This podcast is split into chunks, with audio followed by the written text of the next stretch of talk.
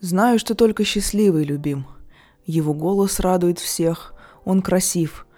Уродливое дерево посреди двора говорит о скудости почвы, и все же прохожие бронят его уродцем, и они правы. Я не вижу на зунде ни лодок зеленых, ни веселого паруса, вижу только дырявую сеть рыбаков. Почему я твержу лишь о том, что сорокалетняя батрачка бредет согнувшись? Груди девушек теплы, как в прежние дни – в моей песне рифма показалась бы мне щегольством. Во мне вступили в борьбу восторг от яблонь цветущих и ужас от речей маляра, но только второе властно усаживает меня за стол. Бертольд Брехт. Привет, это подкаст «Литературная история» и я, его ведущая Маша Смирнова. Этот выпуск, пожалуй, будет одним из самых тяжелых в первом сезоне, потому что я решила посвятить его Холокосту, точнее литературе, поэзии, о Холокосте, без этой темы, на мой взгляд, совершенно невозможен разговор об антивоенной литературе и о войне в целом, о Второй мировой войне, потому что именно последняя сделала возможной попытку довести так называемое решение еврейского вопроса до конца. Понимаю, что это будет не очень просто, но давайте хотя бы попробуем не только испытывать ужас и гнев, и недоумение того, как вообще был возможен Холокост, но и сделать какие-то выводы из того, как он отразился в литературе и поэзии.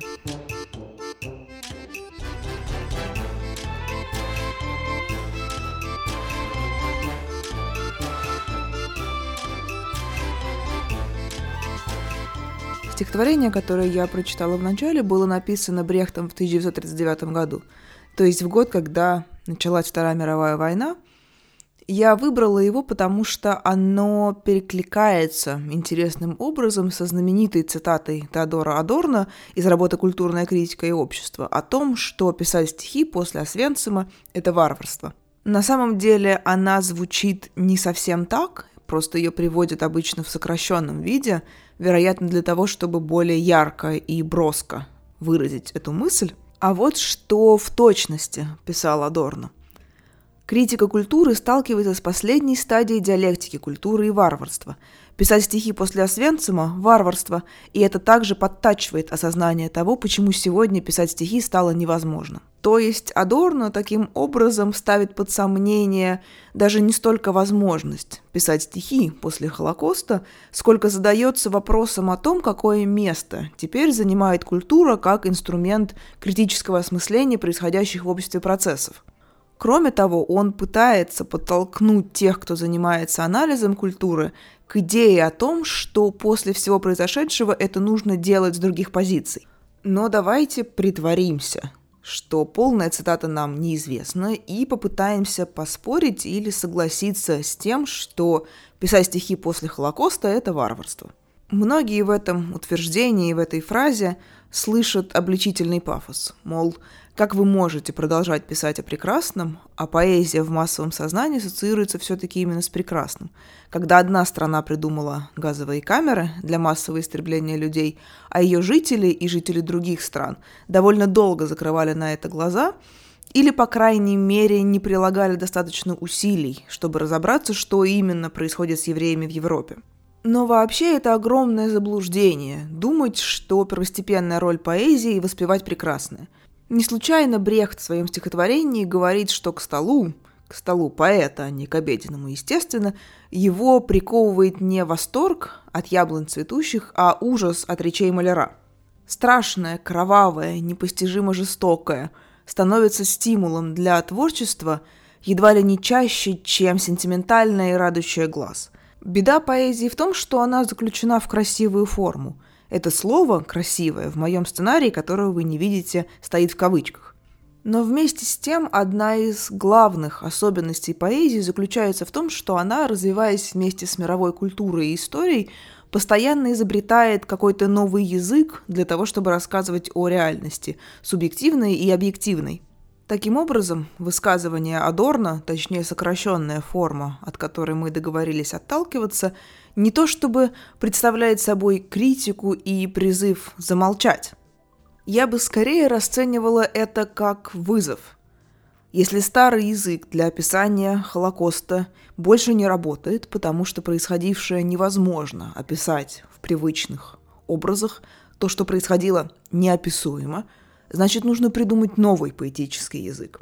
И он, как мы теперь ретроспективно понимаем, действительно был придуман, причем в разных концах света. Мне в этом смысле особенно интересна поэзия не столько людей, которые сами прошли через Холокост, сколько тех, кто не был его жертвой, но искал способы соединиться с этой трагедией, которая была, конечно, в первую очередь трагедия еврейского народа, но и всего мира в целом тоже. Существует, например, поэма Евгения Евтушенко «Бабий Яр», написанная в начале 1960-х. На всякий случай напомню, что Бабий Яр – это место в Украине, где в годы, когда Украина находилась под немецкой оккупацией, проходили массовые расстрелы. Только за два дня в конце сентября 1941 года там были расстреляны около 33 тысяч евреев. Общее число жертв, конечно, как всегда в таких случаях, установить сложно, потому что расстрелы, повторюсь, были массовыми и в каких-то случаях хаотичными, но по некоторым подсчетам количество убитых в Бабьем Яру могло доходить до 150 тысяч человек. Среди них были не только евреи, но и романи, рома. Напомню, что слово «цыгане», которое обобщенно употребляют в русском языке, на самом деле не совсем корректно. Также там были советские военнопленные. В интернете можно найти список тех, кто спасся во время расстрелов в Бабьем Яру, и он производит, конечно, совершенно жуткое впечатление во многом, потому что количество этих людей исчисляется не сотнями и не тысячами, а десятками. Машина уничтожения была эффективна.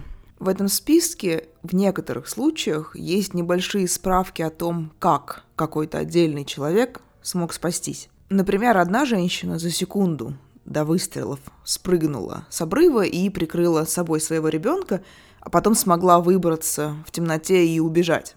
Но какое-то время, вероятно, часы, как вы понимаете, она провела под грудой мертвых человеческих тел, среди которых наверняка были тела людей, которых она знала лично – Нескольких детей гитлеровские расстрельные команды отпустили сами, но, конечно, не из сострадания, тут обольщаться не стоит.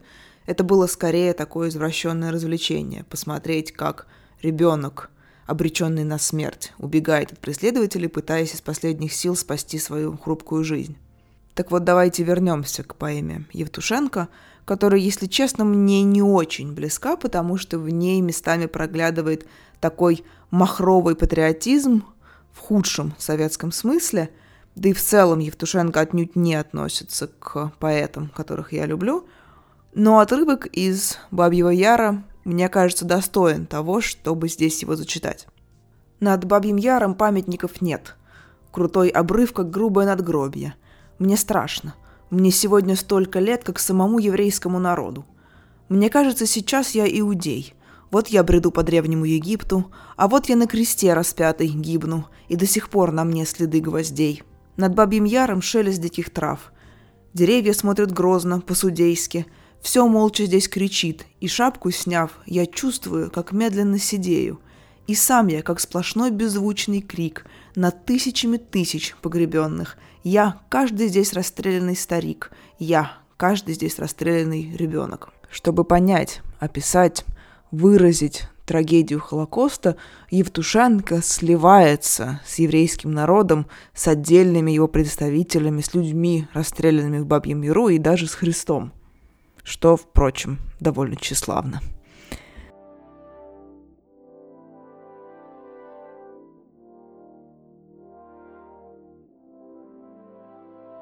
А вот пример, как говорится, совсем из другой оперы. Знаменитое стихотворение Сильвии Плат «Папуля», посвященное, как нетрудно догадаться, ее отцу.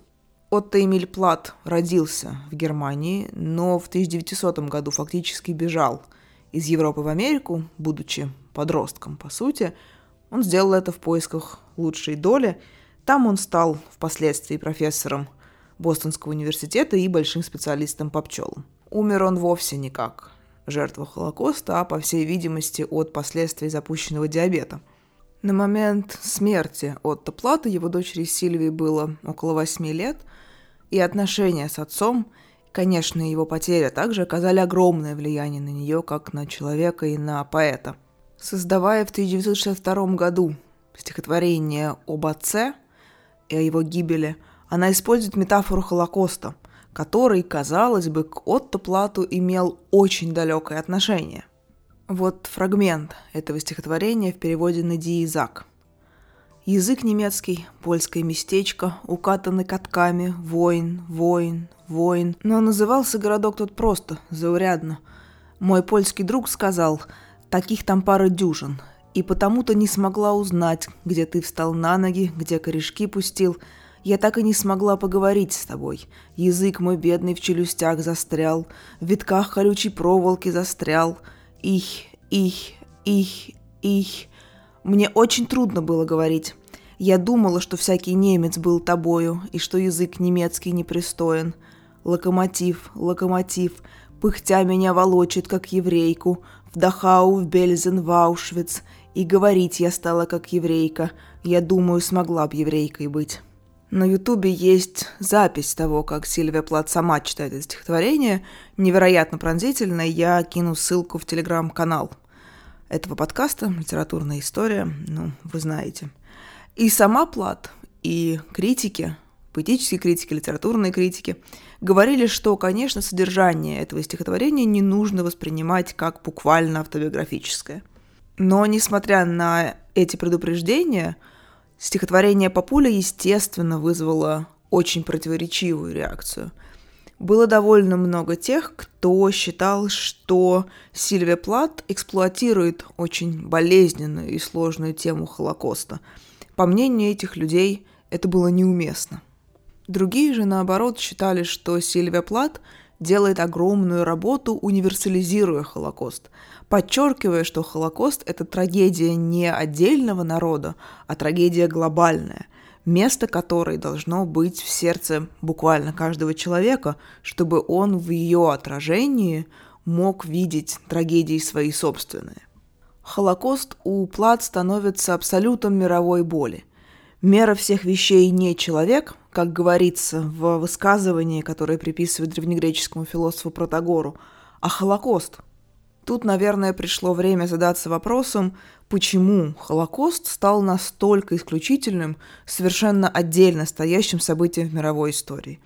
Этот вопрос для многих покажется кощунственным, странным, потому что ответ на него, ну, вроде бы очевиден.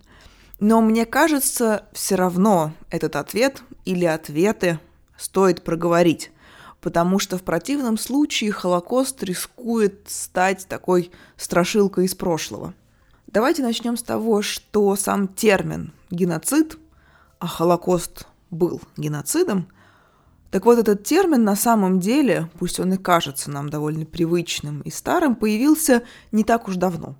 Польский юрист Рафаэль Лемкин ввел, закрепил и определил это понятие только в 1944 году. Сам Лемкин занимался изучением как еврейских погромов, так и геноцида армян в Османской империи – к случаям геноцида Лемкин относил множество разных событий и явлений, начиная с крестовых походов и заканчивая эпизодами колонизации Америки, которые очень часто сопровождались тем, что завоеватели из Европы не просто захватывали новые земли, а еще и уничтожали местное население. Лемкин умер в конце 50-х и не застал другие вопиющие случаи геноцида, такие, например, как массовые убийства, которые осуществлялись правительством Хуту в отношении представителей народа Тутси в Руанде в 1994 году. Не застал он и резни в Сребренице, уничтожение боснийских мусульман солдатами армии Сербской Республики. Я, например, вижу признаки геноцида в том, как организовывались насильственные перемещения народов в советские годы, потому что в ходе этих перемещений люди в том числе погибали – об этой трагедии есть лекция на канале Тамары Дельман, я тоже ее где-нибудь в описании закреплю. При этом Холокост занимает особое место в ряду массовых преследований и попыток уничтожения народов или групп людей, объединенных по какому-то другому принципу, не только потому, что он, по сути, стал отправной точкой для глубокого изучения геноцида как явления. И даже не из-за количества жертв. Хотя, конечно, оно совершенно чудовищно, неправдоподобно чудовищно. Жертвами Холокоста считается до 6 миллионов европейских евреев. Но о подлинной цифре нам остается только догадываться. Во-первых, потому что под конец войны, уже предполагая свое грядущее поражение, Третий Рейх начал активно заметать следы и уничтожать документы – а во-вторых, евреев часто расстреливали целыми поселениями, жертвами становились несколько поколений одной семьи, они не оставляли потомков, и просто некому было рассказать, что эти люди вообще когда-то существовали. Ханна Аренд, к разговору, у которой мы еще вернемся более подробно в следующем выпуске, говорила, что специфика Холокоста заключалась в том, что он был совершенно немыслим – до 30-х годов XX века никто даже не мог предположить, что одни люди способны творить такое с другими людьми. Возможно, именно поэтому страны-союзницы так долго не уделяли достаточного внимания слухам об уничтожении евреев, которые доносились из Германии и из других европейских государств. Нормальный, психически здоровый человек – просто не мог поверить в то, что газовые камеры — это реальность, а не какой-то мрачный фантастический сон. Для меня лично самое чудовищное, самое уродливое, самое немыслимое в Холокосте – это то, с какой невозмутимой методичностью он осуществлялся. Тот же геноцид в Руанде, хотя он и был срежиссирован сверху, но все-таки носил более хаотический характер. Банды Хуту выискивавшие тутси, которые прятались в церквях и школах и рубившие их своими мачете, напоминали зверей, которые хотят уничтожить чуждый вид, расположившийся на их территории. За Холокостом же стояла огромная, бездушная бюрократическая машина. В так называемом окончательном решении еврейского вопроса принимали участие не только офицеры, которые расстреливали евреев или сгоняли их в лагеря смерти – эти самые лагеря еще нужно было построить, ну или организовать в уже существующих зданиях. Точно так же нужно было придумать, спроектировать и создать газовые камеры, в том числе мобильные, которые, как мы знаем, тоже существовали. Нужно было назначить людей, которые будут проводить отбор и решать, кого из евреев отправить сразу на уничтожение, а кто еще недостаточно истощен и может пригодиться в трудовом лагере – что, впрочем, тоже зачастую означало смерть. Не от пули, так от голода и болезней. Историки, которые исследуют Третий Рейх и Холокост, говорят, что на должности, которые подразумевали ответственность за уничтожение евреев, как военные, так и мелкие чиновники соглашались в основном добровольно. С ними рядом не стоял Гитлер с пистолетом и не говорил – если ты сейчас не отправишь вот эту сотню евреев в газовую камеру, я убью тебя и твою семью. У этих людей был выбор. Да, не то чтобы какой-то блестящий, но, по крайней мере, они могли отправиться на фронт. Судя по всему, подавляющее их большинство этого не делало, предпочитая оставаться в тепле своих уютных кабинетов и конструкторских бюро – Холокост таким образом продемонстрировал, что массовый паралич эмпатии, который вообще-то не очень характерен для человеческой природы, все-таки возможен. А еще он, возможно, впервые в истории свел ценность человеческой жизни даже не до нуля, а до отрицательных значений.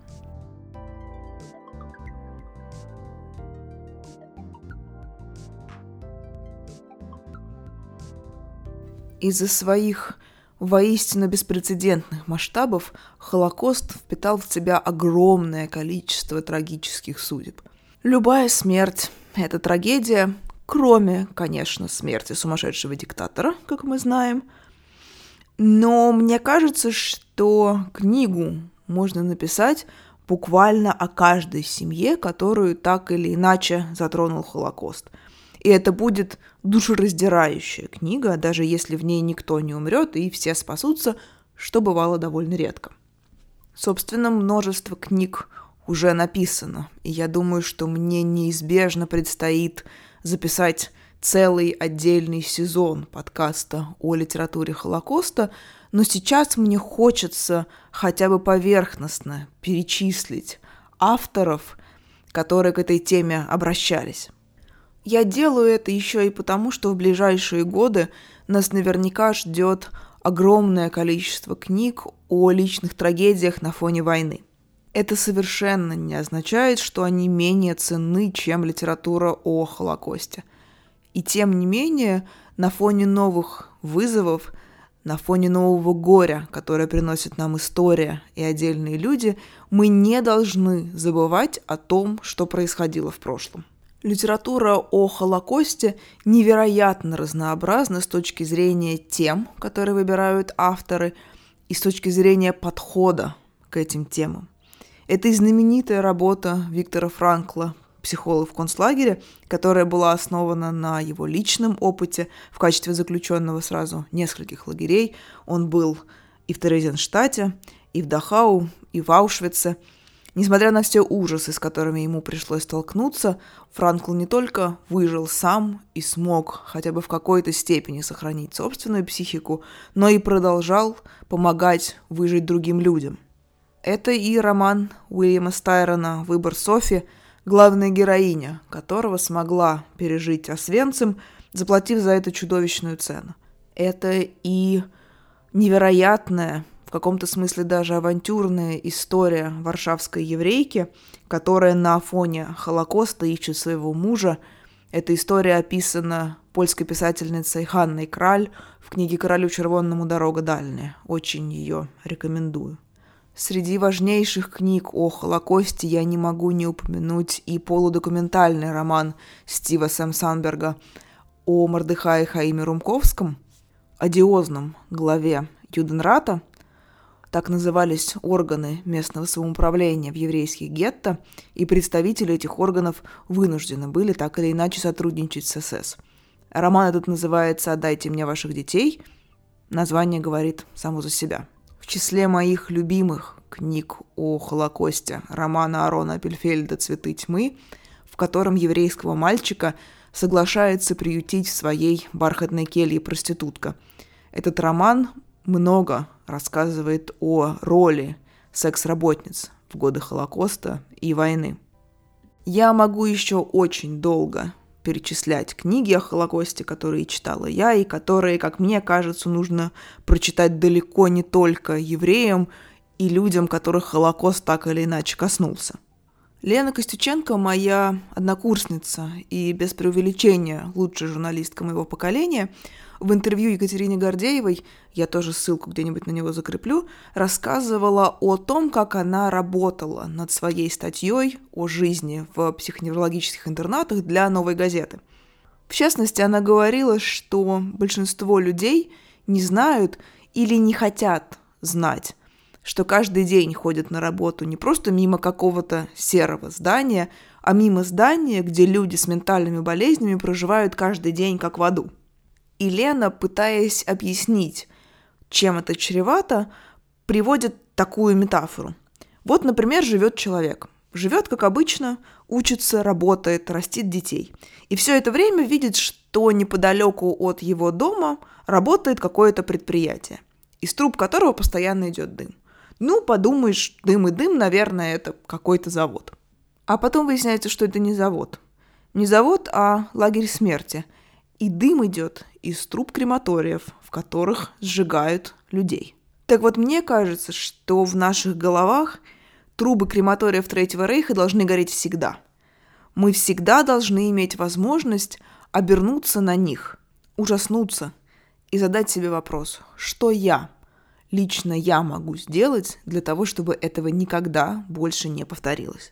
Литература о Холокосте, поэзия и проза – способна не только помочь нам найти ответы на этот вопрос, но и сделать так, чтобы мы никогда не забывали, на какие чудовищные поступки способен человек. С вами был подкаст «Литературная история» и я, его ведущая Маша Смирнова. Дополнительные материалы к выпуску вы, как всегда, найдете в телеграм-канале, в инстаграм-аккаунте подкаста lit.history, литературная история, его довольно просто найти. Не забывайте ставить оценки – оставлять комментарии на той платформе, на которой вы слушаете подкаст. Ну и я по-прежнему буду очень благодарна, если вы сможете поддержать подкаст материально. На платформе Patreon, ссылка на нее тоже будет в описании. Спасибо и до встречи через неделю.